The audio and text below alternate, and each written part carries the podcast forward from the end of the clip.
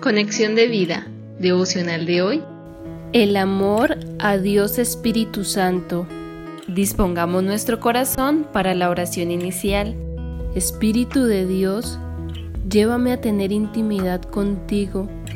Quiero conocerte de tal manera que en mi vida se produzca tu fruto, ese fruto que se caracteriza por el amor, para que de esta forma tu amor corra desde mi interior como ríos de agua viva, para amarte a ti, que eres Dios como me lo pides, con todo mi corazón y con toda mi alma y con toda mi mente y con todas mis fuerzas.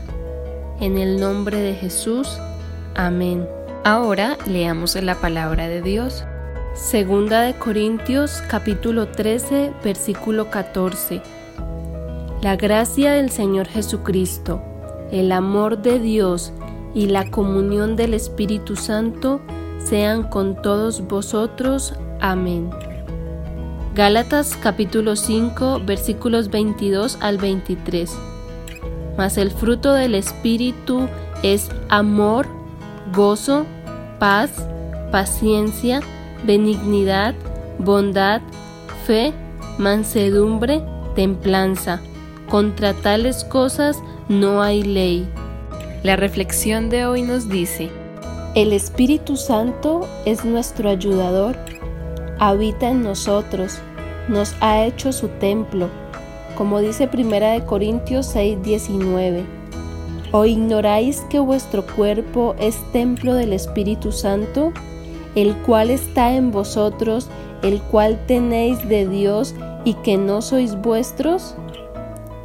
Esto nos muestra que nuestra relación con el Espíritu Santo es tan cercana y estrecha que la podemos también comparar con la de los esposos.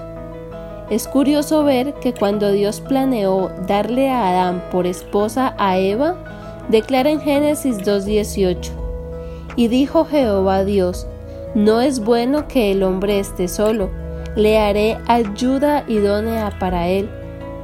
Y cuando se está en embarazo, a los hijos se les llama el fruto del vientre, como dice el Salmo 127.3. He aquí, herencia de Jehová son los hijos, cosa de estima el fruto del vientre. Lo anterior debe llevarnos a reflexionar cómo debemos hacer para que en nuestras vidas se dé el fruto del Espíritu. Y la respuesta está en 2 Corintios 13:14. Comunión. Es la comunión con nuestro ayudador, esa ayuda idónea, el Espíritu Santo, la que nos lleva a una intimidad con Él. Y es ahí donde vamos a dar fruto, ese fruto que se menciona en Gálatas 5, 22 al 23 y que tiene como característica principal el amor.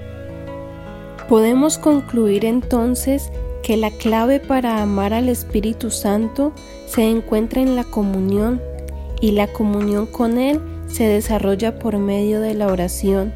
Y así como los esposos tienen intimidad en un lugar privado y especial, también nuestros encuentros con el Santo Espíritu de Dios deben ser en un lugar íntimo, como lo dice Mateo 6:6. Mas tú, cuando ores, entra en tu aposento y cerrada la puerta, ora a tu Padre que está en secreto y tu Padre que ve en lo secreto te recompensará en público. Visítanos en www.conexiondevida.org. Descarga nuestras aplicaciones móviles y síguenos en nuestras redes sociales